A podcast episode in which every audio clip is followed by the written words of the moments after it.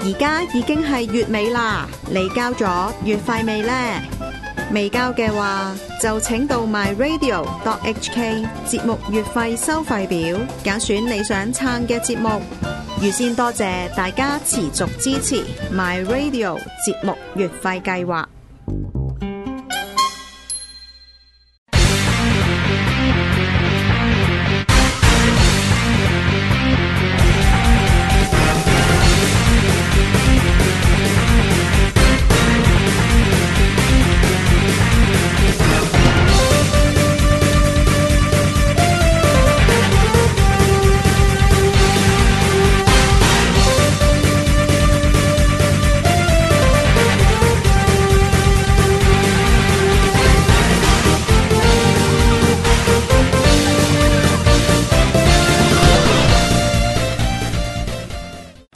诶，哎又翻翻嚟今個禮拜嘅節目《澳門街》，我係你哋嘅節目主持人森哥。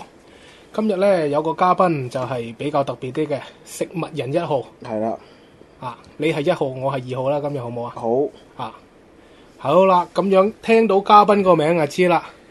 今集嘅節目內容就梗係講食物啦，有食物人嗯，啊。係啦，咁成日以前都話啦，有冇一個印象覺得以前嘅嘢好食啲咧？我絕對係啊，啊，咁你以前其實以前你最中意食咩咧？而家食唔翻嘅要講一樣，誒、灌攬嗰啲誒叉燒啦，鵪鶉蛋燒賣啦，誒嗰啲咯，喺灌籃好似冇鵪鶉蛋燒賣㗎係嘛？哦，咁啊，誒、灌籃係有係啦啊拖地叉燒，係啦，鵪鶉蛋燒賣好似唔關灌籃事嘅，有記定憶係之大中。龍鳳啊，我唔記得咗咯，大啊大龍鳳係好似關大龍鳳事嘅，係啦，啊咁樣灌籃就唔好講嘢啦，佢個拖地叉燒以前出晒名㗎啦，嗯，啊但但係咧就仲有好多奇形怪狀嘅嘢食嘅同，埋雞超啊，雞超而家冇咗啦，雞超喺度係嘛？依唔係然誒已叫經做誒、因為個師傅退休啦，所以雞超而家都榮休啊。咁灌籃而家都喺度㗎，灌籃軒啊嘛。但係而家個灌個籃小米堡係真係只係 franchise 咗出嚟，就唔係嗰回事啊嘛。好啦，咁樣咧，其實誒、呃以前啲嘢咧嗯，成日、都話啦，人大咗就唔知點解喎，覺得以前嘅嘢係好食啲嘅。咁以前啲女會唔會正啲咧？以前啲女更係正啲啦，你睇下八十年代啲鹹書，而家舊書攤依然有得賣係嘛？係，舊書貴過新書，係咪證明以前啲女正啲咧？梗係啦，啊，你睇下有啲新新嗰啲係。係可能三蚊本，佢嗰啲要十蚊本。係咁以前啲明星會正過而家啲明星，以前啲明星係冇整容噶嘛，梗係正好多啦。即係你講阿温碧霞嗰啲係嘛？温碧霞直情係神級噶啦，冇嘢講。見過佢真人，你知真係冇嘢講噶。係啊，係技術性擊倒嘅。江欣燕咧，江欣燕不願置評，係係啦。咁嗱，入正題啦。嗯今集嘅主要想講下有啲冇咗又食唔彎嘅嘢，係冇咗又食唔彎嘅嘢啊！第一，以前灌南嘅拖地叉燒啦，係啊講個古仔俾你聽啦。龍天執咗你知唔知啊？龍天執咗，係啊，唔係好似紅家書入邊都依然見咗啊！哦嗰、個係賣誒賣賣香腸嘅就而家，啊啊，唔係講翻先啦。嗰、個以前灌南灌南叉燒其實有段古噶。係以前我細個咧，老豆就成日去嗰度飲茶嘅。點解咧？冇啊，因為乜嘢啊嘛，由細飲到大噶嘛，佢都係嗯，阿爺嗰代已經喺嗰度飲緊噶啦嘛。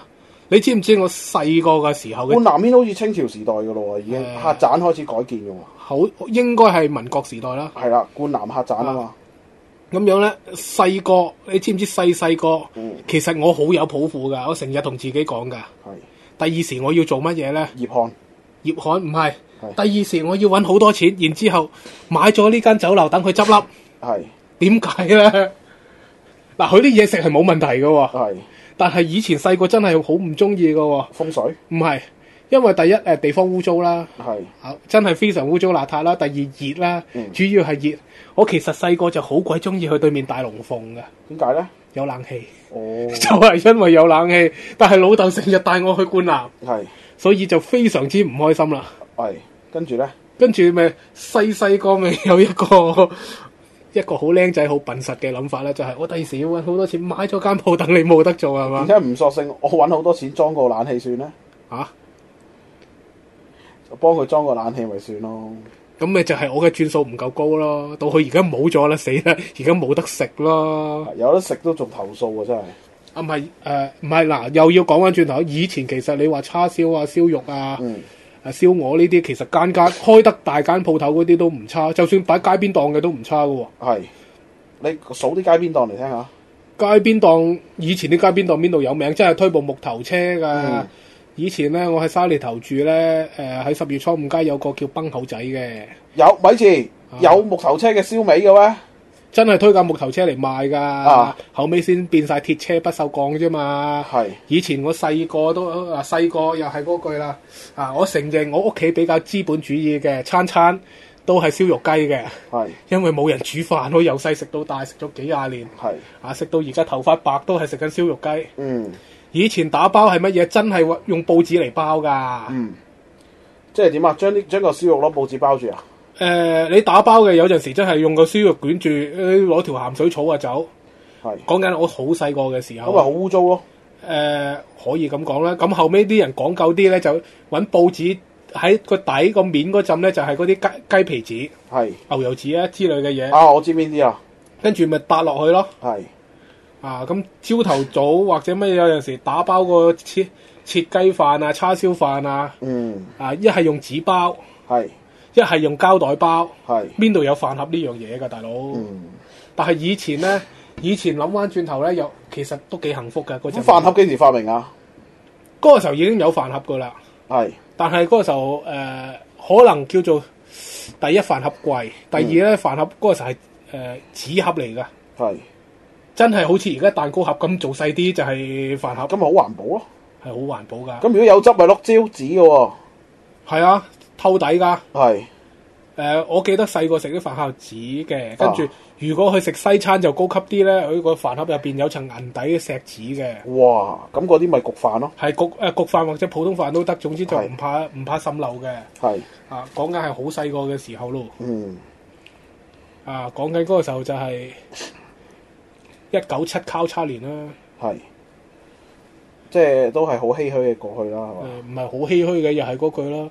而家佢冇咗啦，就發覺原來以前嘅味道真係好啲。嗯以嗱以前啲叉燒都話啦，入口即溶噶嘛。係而家又係嗰句唔會溶噶啦，你用揾揾揾乜鬼嘢嚟煮都好唉陰公係嘛？啊，好陰功㗎。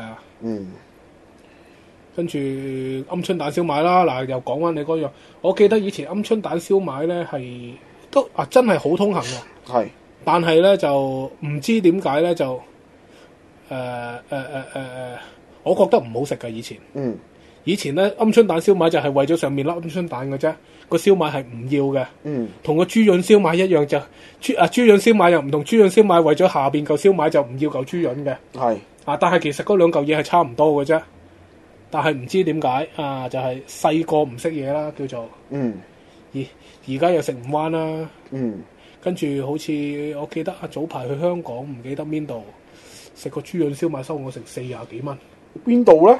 我唔記得啦，去跟跟啲人你知啦，我我去飲茶就唔會睇招牌噶嘛，嗯佢哋又食嘢咯，跟住又商場又轉入去，總之見到咦餐牌豬潤燒賣。哇！點會有啲咁過分嘅事㗎？啊但係唔係喎？香港飲茶你一個燒賣都廿零蚊起標㗎啦，係嘛？係但係四廿幾蚊唔緊要，係唔好食噶嘛，大佬仲要唔好食添係真係唔好食，得個樣。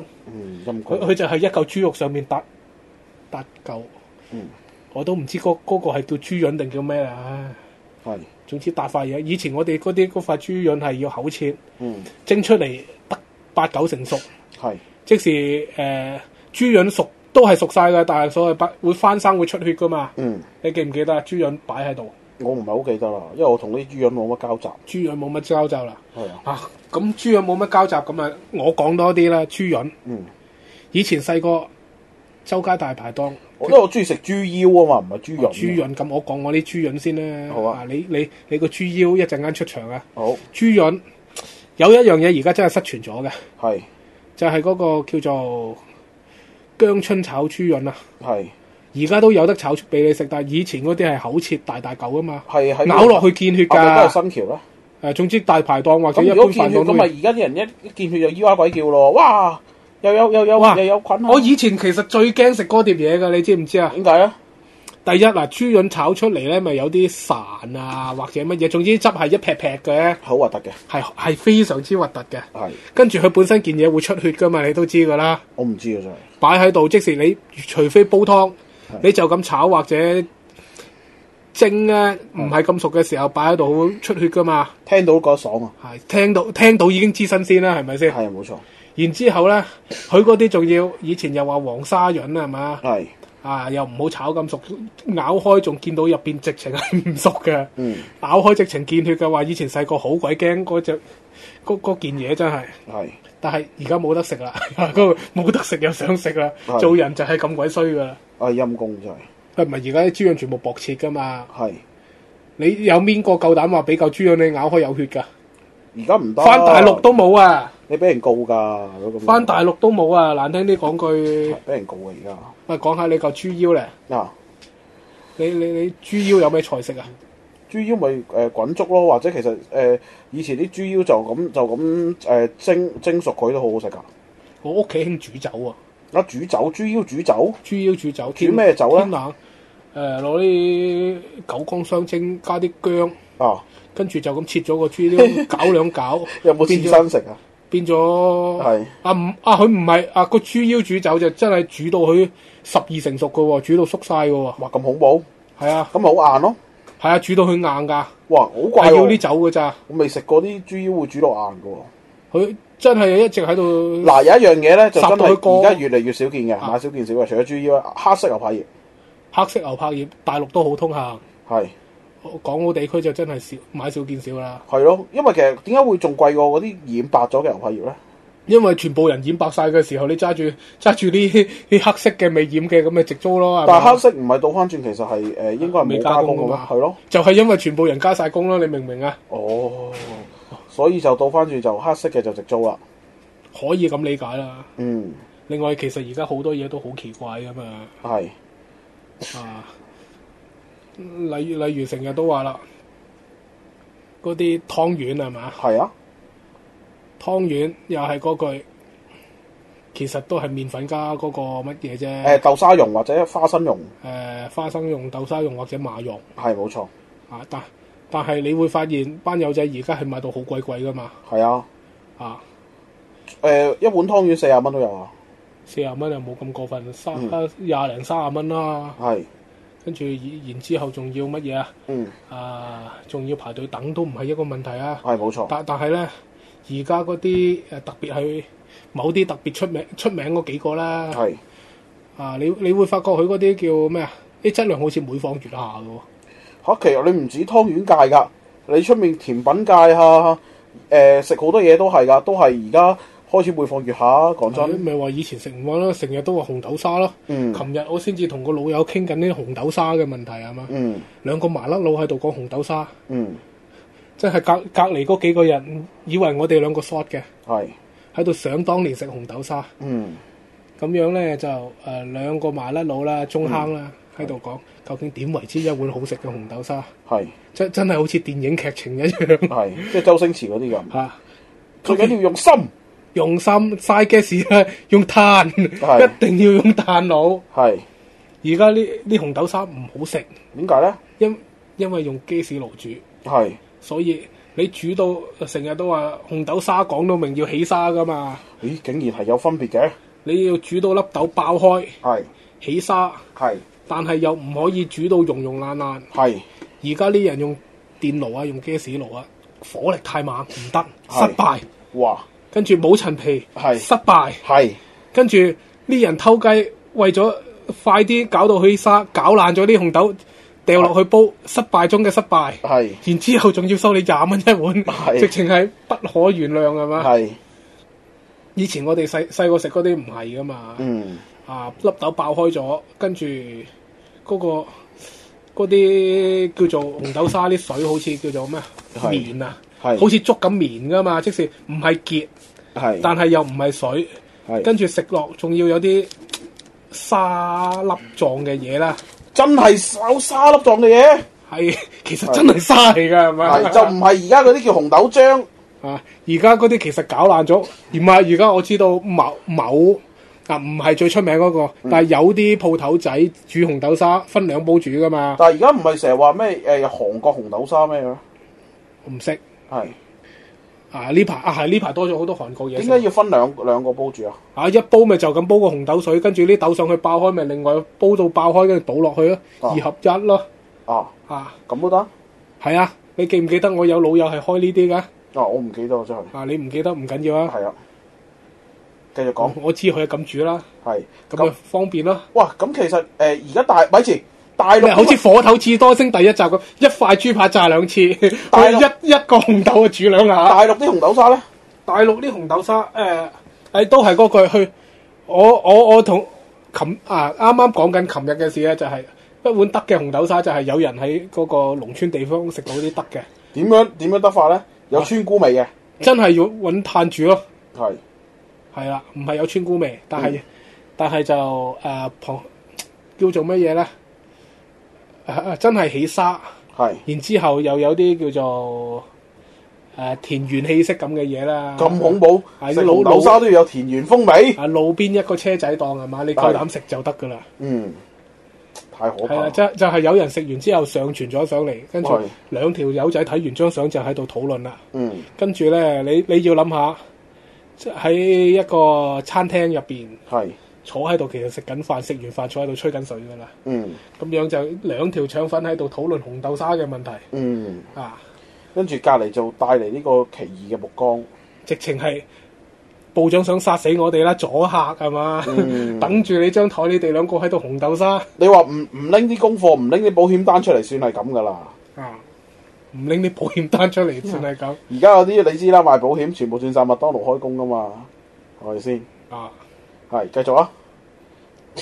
咁樣咧，其實食唔彎嘅嘢真真係仲有好多啊！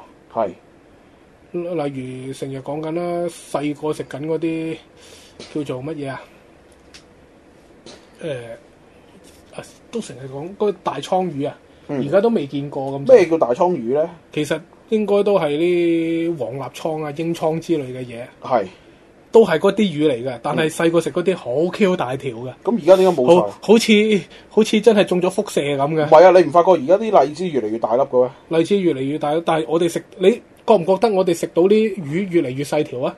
係啊，同埋冇味咯，俾我哋食晒咁滯。唔係冇味啊！而家啲魚係最恐怖喂，係。以前以前都話啦，叫條咩啊豉汁蒸倉魚，唔係、一條㗎，係俾一份你㗎咋，一條倉魚起碼開五六份成張台㗎。咁大啊，係咪啊？佢最闊嗱，講緊係上下兩支魚旗最闊嗰度，有啲去到成尺長㗎，嗯一尺即是十二寸啊或以上啊。嗯，以前係食嗰啲㗎，啊我未見過啦，係，仲要係識游水㗎以前，哇！黐線㗎。啊，係咪係咪真係海捉翻嚟噶？以前應該係誒、即係海魚嚟嘅。呃可以咁講啦，以前都係誒嗱，我唔夠膽話自己屋企窮，係以前我都係出街食飯嘅，基本上屋企係冇飯開嘅， 即係都係上館子吃餐，誒呃唔唔想管吃吃餐咁咪自己自己揸三十蚊走去燒肉雞咯，啊！啊跟住咧，屋企係咪有工人侍候侍候嚟噶？冇噶，啊，自己侍候自己嘅咋，係，啊肚餓自己攞錢去燒肉雞，嗯，啊如果老豆老母得閒嘅咪一齊上館子吃飯啦，嗰個都幾好喎、啊咁有啲上館子有啲咩神奇經歷咧？上館子有乜神奇經歷啊？嗯，其實冇乜神奇經歷噶喎，以前。係以前咪最神奇嘅經歷咪成日都話啦，細個咪咩蛇蟲鼠蟻乜都食暈晒嘅喎。誒，喂，咁啊要講下，而而家而家幾多分鐘啊？睇下。而家咧十八點零一零二，咁我哋留翻下下下下一節講好唔好咧？誒、咁而家分一節定講多兩句咧？嗯分一節你話事啊，你係節目主持，今日係我，今日我話事係嘛？係啦，係啊，你個食物人一號喉嚨痛唔掂嘅喎。係啦，繼續講，啊，咁唔係講講啦。以前嗱，以前你記唔記得啊？澳門嗯，天冷嘅時候，啲野味一籠籠咁擺晒喺度，果子狸、哦，山我記甲得記得記得，蛇以前記誒、呃、巨記嗰度啊，而家嗯科隆新一巨記嗰度係蛇王嘟啊，蛇王嘟真係真係幾百條蛇擺喺度㗎，一個玻璃缸係啊，唔係玩㗎。唔係玩㗎，真係係啊，我細個好驚嘅，見到我細個就唔驚嘅，見到不過就唔係好中意食嗰啲係啊。咁跟住咧，跟住而家和諧晒啦，你都知啦，食果子狸真係喺大陸食果子狸都好 都好似走走去唔知做乜咁，要阿松介紹先有得食。會打靶嘅喎，而家食果子狸。誒打靶就唔會，問題係揾只果子狸都難啊！而唔係我家話只只果子狸打靶嘅係，啊揾只急凍嘅就有，揾只會會曉行曉手、現宰現晒嘅，有冇人啊食過狸貓咧？咪即是果子狸啊！狸貓都係嗰科嘢嚟噶啦，唔同個樣差唔遠都係嗰科嘢嚟噶啦，啊！咁大鑊，日本吉祥動物都食埋。食得嘅。喂，你估人認真講句啊？你估咁耐以嚟有冇食熊貓啊嘛？熊貓江湖傳聞話係有得食嘅，吓，唔係啊！但係當然啦，佢俾你嗰嚿係咪熊貓肉唔知啊？啊，你明唔明啊？你知啦，掛羊頭賣狗肉係我哋偉大中國嘅五千年傳統嚟噶嘛，係。係咪？不過算啦，大陸你知啦，人都可以食嘅，有咩冇得食啊？係咪誒先？可以咁講啦。好恐怖噶嘛，大陸。好啦，咁呢集就嗯夠鐘啦，係係呢節啫，唔係呢集，好啊，咁你下一集下再翻嚟再同大家講好嘛？係下一節。好啦，好，拜拜。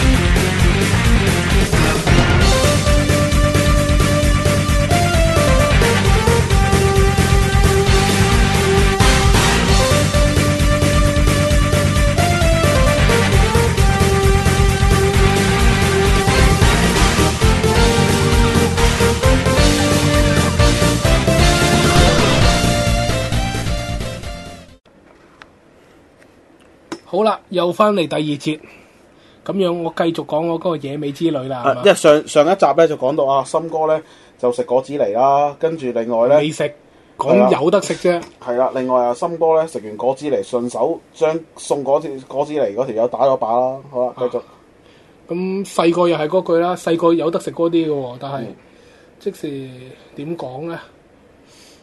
細個係覺得唔好食噶，係點解咧？而家其實果子狸都唔好食㗎，而家都其實果子狸係好食嘅，係你有冇食啊？最近最近我都有食過。我最哇嗱，我啊我好誠實嘅，我係有食過，係係你繼續啊！但係而家食到嗰啲全部都係急凍噶嘛。哇！你因住俾人投訴喎、唔緊要啊，我認啊，收律師信啦，跟住收律師信唔緊要啦。黃 Sir 收律師信喎，啊，係啊，繼續啊，咁樣咧就係嗰個叫咩啊？係細個食嗰啲果子狸咧，嗯其實好殘忍㗎。點解啊？即係佢生勾勾活跳跳喺嗱你講面緊前係澳門，係講緊呢個係八十年代、九十年代、九十年代差唔多都冇㗎啦，都已經收晒㗎啦。嗯以前八十年代尾啦，九十年代頭啦，極限係。嗯你知唔知點為之？嗱，呢、個係嗰啲飯檔講㗎。係係啊講緊係絲打口嗰頭啊，係嗰、個福隆新街嗰啲飯檔個個都有果子狸賣咁滯嘅，大間嗰幾檔，係佢會點樣同你講咩叫好食嘅果子狸啊？嗯好食嘅果子狸就係秋風起，佢食肥咗，係捉咗佢翻嚟，嗯唔係即刻劏喎、係。佢話要餓佢五到七日，啊哇！你出唔出得街㗎？呢啲約束我，不如唔好講五、啦，到七日等佢係咯燒晒嗰啲肥膏先至要食瘦肉。不如唔好講啦，因為你呢啲約呢野味呢啲題目真係好令人反感，咧出出街真係唔係咁好喎。咁都得嘅，。係咯，不如算數啦。你中意你開個野味頻道慢慢講啦咁好啦，咁樣今集就咁完 啦。係啊都 都係，都係一個好主意。啊 唔係，因為真係唔好嘅呢啲，即係講講講真係咪先？係啊，係啊，講真唔好噶，咁我都係講兩句啦，啊就係、啊，我餓到去瘦先食咯，啊非常之唔好。係另外，其實以前細個咧，我就嗱果子狸我係食嘅，嗯都會照咬，但係我唔會食嗰嚿果子狸嘅。通常係通常我中意攣攣佢嗰啲竹筍啊，嗯湘東果子狸啊嘛，嗯湘東穿山甲係嘛，係就係、冬冬筍加冬菇係啊嘛，我就攣攣晒啲筍咯。嗯跟住咧，細個就成日俾阿媽鬧嘅，話食筍毒啊。嗯嗯嗯，冇錯。跟住咧，跟住同埋衫唔買咯，個老筍食得多就誒、答唔到你啦。係。咁咁仲樣仲有啲乜嘢係合法嘅食物？但嗰個時候係合法嘅喎，食啊有過招有嚟消失咧，即係近近年啊，合法嘅食物又又而家又冇咗咧。合法嘅食物冇咗。其中一樣你不知不覺，你知唔知有熱嘅壽司食啊？以前乜嘢啊？熱紅豆嘅壽壽司司啊，，唔係唔係名將壽司唔係名將嗰啲係真係咧。名將我真係食過喎，我真係食過，唔係咁差啫。誒，你分享下名將個感覺係點？名將嘅感覺咧，就係佢名將嘅感覺，其實又係嗰句啦。我覺得名將壽司咧，我記得嗰日好似食唔知五十五定嗯啊六十啊，咪要同啲巴打去食啊唔㗎？係嗱，係五十五六十蚊一位度啦，我冇記錯，係係咁上下價錢嘅。係我覺得係抵嘅。呢個可唔可以叫呢一節可唔可以叫森哥誒勇志名將壽司咧？森哥勇戰名將壽司，係啊，好嘛？係繼續嗱，我去到咧就係未見過有紅豆軍艦。係 至於其他嘅食食物質素咧，名將啊講緊係啊，就真係唔得嘅。係。佢專而家有陰謀論話佢專登搞到啲嘢咁㗎，其實你知唔知？其實真係走去超級市場執嗰啲都好過佢。係。而家話其實有陰謀論，但係點解我話抵咧專登㗎？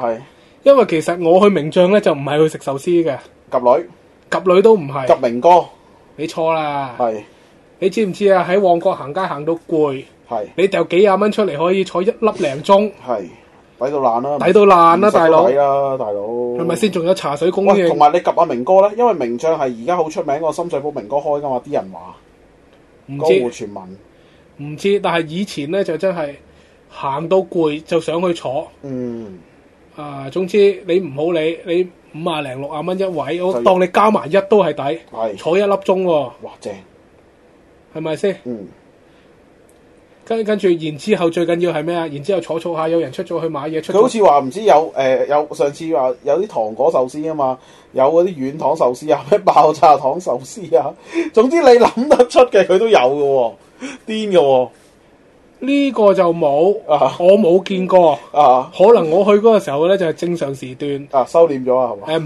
係下午茶時段去，唔可以咁癲係嘛？係我通常都係中午去行街，行到晏晝去去嗰度踎一踎，係，坐一坐。喂有冇人食野味係食當刺身咁食咧？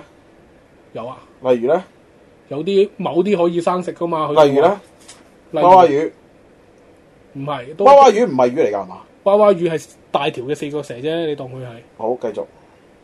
其實有好多嘢係可以生食嘅，你夠唔夠膽食咁解好啫恐怖啊！！猴子腦啊，係啊猴子佬啦，真係核突！哎呀，好想嘔啊！講呢啲，好繼續啊講講翻名將壽司係咪？繼續係。係名將壽司其實以前係一個好地方嚟㗎，去香港又係嗰句老婆喺度行緊街，嗯女朋友喺度行緊街，嗯以至男朋友喺度行緊街。係唔緊要，我響名將等你，嗯咁就得㗎啦。係，跟住自己騰咗上去踎。即係已經成為一個地標啦。你咁樣講，我以前我買嘢好簡單㗎嘛，喂，你快啲同大家講下名將喺邊咧？其實旺角咯，旺角邊度啊？旺角我淨係識騰條電梯上去㗎啫喎。嚇我唔知佢嗰棟大廈叫咩名喎，其實係就係名將大廈啦，我我我我淨係識上去係啊，跟住然之後咧，我記得佢下邊個商場又有美甲又有嘢嗰啲㗎嘛，後嗯冇錯到後期。嗰個係咩啊？兆誒叫誒兆萬對面㗎銀城啊，係銀啊，好似係銀城，係銀城嘛，嗯再唔係啊嘛，女朋友喺度做指甲嘅時候，我咪上去踎咯。嗯嗰嗰六啊蚊幾抵俾啊！正你你都見見識過佢嗰度啲樓上咖啡幾錢噶啦？誒揾笨啊！全部都嗰啲女僕咖啡唔係女僕咖啡，我唔同你講女僕咖啡，就咁係講樓上咖啡。大佬踎一粒鐘，有啲有最低消費收你嚿幾水係嘛？係啊，揾笨到嘅一全部都一條有嚿幾水，仲要唔知食到啲咩喎？買咗傻嘅啫。啊！而家係咪收斂咗就唔知啊？初啱啱有而樓家唔上係收斂咗，係收皮咗。啱啱有樓上咖啡嘅時候，坐一粒鐘同你計最低消費噶嘛，一張台，係啊。一張台最低消費點坐啊？一個一人杯，橙汁六十蚊，總之一杯嘢飲一個一一一件食落肚嘅嘢一個女僕，只能叫嘢係啊！女僕都未見過就打咗你百幾蚊心口啦，仲貴過寒戰啊！好，繼續係仲仲貴過翻大陸飲酒啊！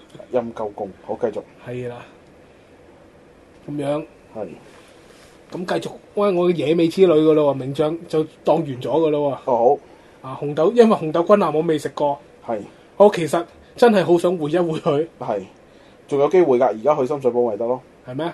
係啊，係咪仲有紅豆軍艦啊你？去揾阿明哥就有㗎啦，點係嘛？係啊，點咯，指明咯，廚師推介因為而家大家都話要去咩話去專登挑戰，佢淨係入埋呢個米芝蓮啊，咩啊？日本日本嗰個乜嘢啊嘛？嗯啊黑暗料理嘅唔知黑暗料理米芝蓮香咯香港必食噶嘛？啊入咗㗎啦，已經掂啊！香港必食黑暗料理啊咯，另外仲有啊，最新黑暗料理啊嘛，坑渠嗰啲嗰啲塘虱啊，我最中意嗰啲啊，坑渠塘虱，係啊，黑暗料理咯，點煮都臭噶嘛，超大條，成個人咁大，成米長啲塘虱，癲嘅。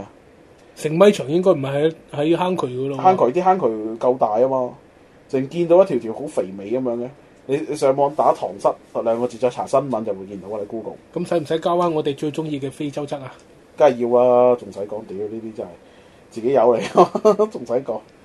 好，繼續啊，咁樣咧，誒、又又要講翻啦，細個食嘅嘢啦，都係係係或者以前食嘅嘢啦。係名將咧，我以前真係齋坐嘅啫。係啊，利益申報咗先，因為呢嘢我我食過兩碟已經知佢唔對路噶啦。係但係我覺得係純粹租場我嚟坐係。就無敵嘅。咁點解你唔去機鋪咧？旺角嗰頭邊度有機大鋪啊？把啦，新之城啊，以前百老匯啊，誒、嗰、個甚至乎你又講啦，銀城下面咪機鋪咯，後尾我去嗰個時候，誒、初頭好似冇入去，到後尾就變咗一格格嘅商場幫人搞整指甲啊、搞嘢噶咯而喎。家都係啊，而家唔知啊，好耐又未去過啦。嗯，啊，好啦，跟住講翻啲係再細個少少嘅嘢啦係。，細個成日食，嗯，而家冇得食嘅。係你你你有邊樣推介下？龍記酒家成個咯，龍記酒家係成個嗰件咯蝦蝦蝦多士啊，啊蝦多士好食啊，非常好食。但係我中意食隔離個寶石嗰只炸雞喎，咩叫寶石炸雞啊？有有間叫做寶石常記噶嘛，啊呢間冇冇乜印象啊啊，真係冇乜印象，喺邊度啊？就係去後邊啫嘛，係咩？係啊，啊，你繼續啊，到到到到好似回歸後先執笠嘅，係死冇乜印象添。哦食食翅同食炸雞啊嘛，哎呀，真係冇印佢你最大出佬啊，喂呢啲最咁出名就係炸雞啊嘅高嘛，檔東西我點入去啊？唔唔係佢都佢都唔到高檔哦喂，食嘅，翅喎、大佬，應該一個翅都起碼幾嚿喂水唔啦。係喎，講真喎哦，你講食翅嘅問題啦，我到今時今日我都係好大聲咁講，我唔中意食翅㗎，係，但係唔知點解由細到大都有翅食，即係你係環保心嚟嘅，唔係。係愛護動物心。唔係我包心刺肚，基本上係冇乜邊樣我啱食嘅喎，嗯，即使係唔中意個味道。係即使我細個又係嗰句啦，我都唔明點解啲人咁鬼中意食鮑魚。係係啊！其實嗱，乾包我都唔覺得好食㗎。唔係啊，細個有啲鮮鮑，但係用用細嗱、又要講啦，細個食啲鮑魚，嗯有有一個叫做蠔皇鮑魚仔嘅，我食開嗰檔嘢，係就係攞啲罐頭鮮鮑罐頭啊，講緊罐頭邊有鮮包啊？哥有，即是車輪包嗰啲啊。係但係佢嗰只又唔知係乜包，總之細細只，一隻嘅長度大約兩寸左右啦。係咁細隻，係，有啲咁嘅嘢嘅咩？ 佢就用用蠔油啊，誒、唔知上湯啊乜嘢，總之佢嘅秘火腿啊嗰啲秘方，唔知炆佢幾多日，跟住食就喺個兜筆出嚟就咁食嘅啫。係蠔皇湯包仔叫做，好唔好食啊？啊我覺得嗰個就可以接受咯，係其他嗰啲就接受唔到咯。而家仲有冇咧？而家仲有嗰樣嘢食，但係已經唔係個味道啦。哦，真係好食。跟住咧，啊，跟住又係嗰句啦，嗱，我成日都同你講魚翅我係唔食嘅。係啊，因為我其實又係嗰句啦，嗯，魚翅冇味嘅，係，但係以前食到嘅翅咧，嗯又真係誒、呃可可以咁講啊！嗯，去開嘅飯店都話呃啦，其實買翅佢哋都冇錢賺。啊點解啊？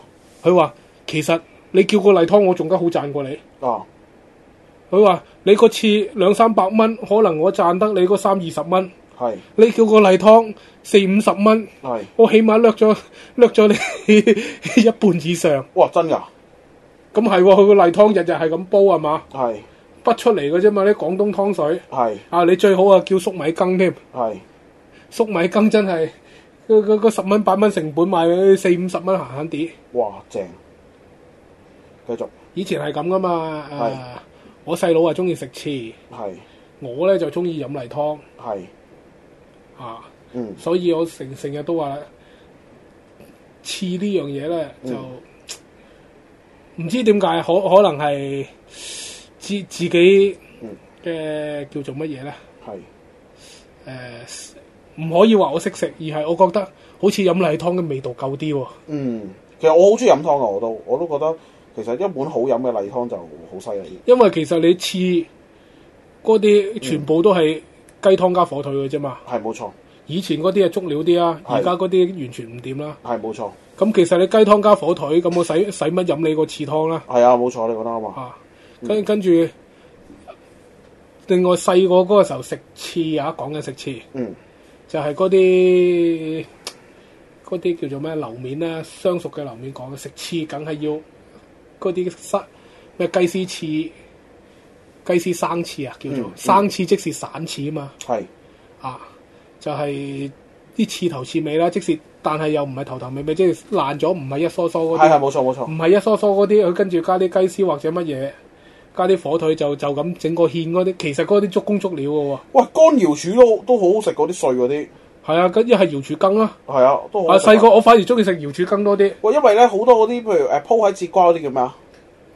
節瓜釀咩咩瑤柱節瓜鋪，係啊，佢嗰啲啲瑤瑤柱，嗱而家就興啦，成粒咧係釀入去個節瓜中間，挖走個節瓜個心噶嘛。我細個食嗰一種咧就唔係嘅喎，係喺個節瓜照蒸，個心就唔拎走，鋪面咯，即係佢係一個芡汁鋪面咯，係啲瑤柱碎咯，跟住就打個芡鋪面。你有冇食過啊？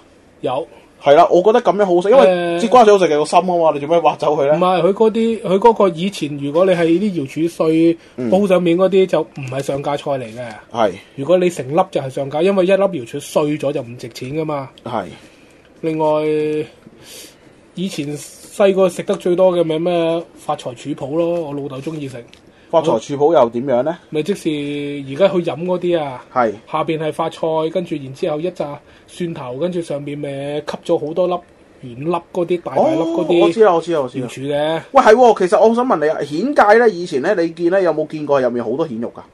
蜆芥，我唔食嘅咁多年都真係啊！真係咁多年蜆芥鯪魚球，佢整個蜆芥嚟，嗯我嘗試咗好多次去接受佢，我都接受唔到。係頂唔順陣味定係點咧？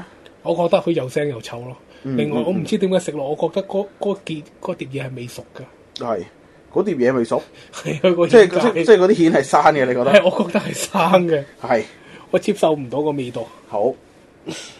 咁啊，繼續講啦。講講緊瑤柱啦，係啊嘛？，係啊，繼續講瑤柱肚咧，魚肚咧，誒魚肚嗯、哎花膠係嘛？係啊，花膠咧，花膠其實而家魚而家你哋最啲人成日話啲好嘢原隻花膠，其實係我細細個已經食緊㗎咯喎。係以前係唔貴㗎喎，係即是兩隻手板咁大。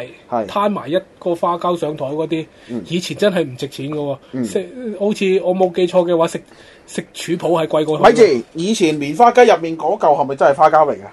以前棉花雞，你講緊飲茶嗰啲係啊，魚肚有平魚肚噶嘛？係啊，係咪真係花膠嚟㗎咧？以前有啲嗱，我飲過茶，以前有啲高檔少少嘅乜嘢咧，陶陶居陶陶居、陶陶居未飲過，反而係啊執晒粒噶烏啦，魯執咗粒噶啦。烏魯執埋粒，跟住唔咧係我講啊，以前嗰啲啊，係。好似有啲就係竹笙，我有食過，係啊，建築生啊，竹笙唔值錢嘅喎，以前。真嘅咩？係啊，竹笙有啲係夾，我食過有人夾竹笙，係有人就係咪真嗰啲竹笙先？即係唔係而家嗰啲先？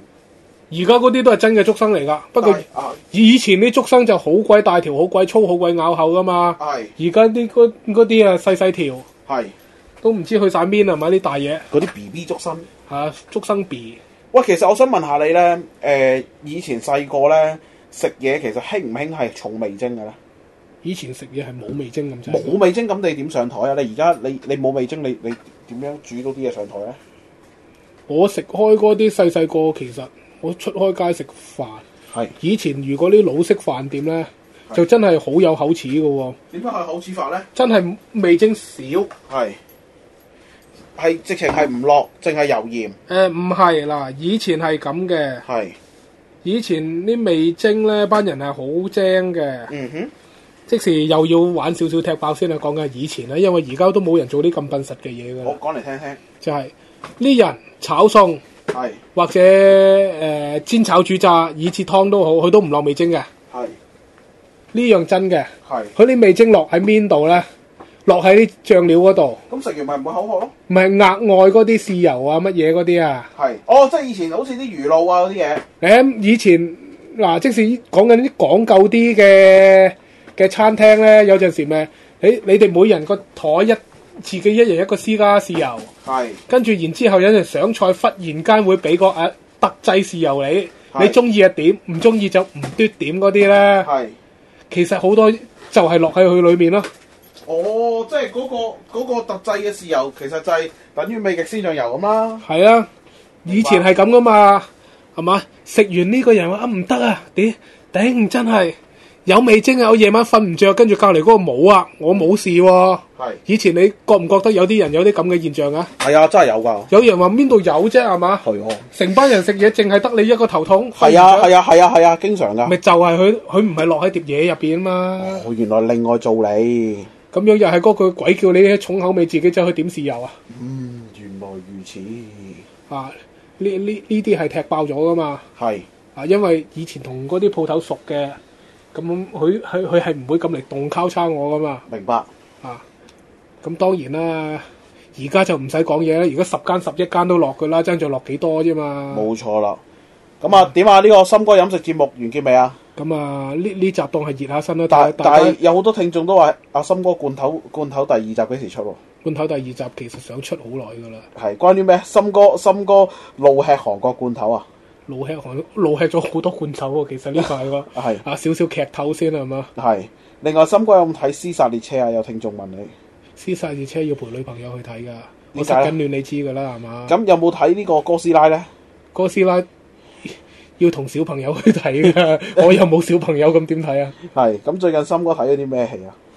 我真係冇睇喎，近排完全冇睇戲啊！係啊。哦，啊，點解我哋要講哥斯拉同屍殺熱車咧？係為為咗驚呢集變咗做罐頭係 嘛？啊好啦，咁啊今集呢，咁呢、個誒、呃其實今集嘅題目呢已經定好咗啦，就叫呢、個誒、呃森哥誒、呃、飲飲食飲飲食節目咯，就咁叫森哥飲食節目雜 談，試水先係咪係啊呢括住試水篇，好嘛？集？試水篇先啊係啦，，森哥飲食誒、呃森哥飲食係雜談試水因篇，因因為其實我發現我成世人乜都唔識，淨係識食嘅啫喎。係啦，啊，溝女咯，溝女溝唔到女喎，而家而家以前呢，以前溝到，而家溝唔到啊！係試水篇係啦。啊，好，咁就誒、呃有啲咩説話同聽眾講啊？有啲咩説話同聽眾講啊？係啊，就係希望呢集唔會變罐頭啦。有咩？有可可以的話，同我排個快期得唔得啊？ 得呢個禮拜就出㗎，有有哦咩有咩説話同梁錦祥講啊？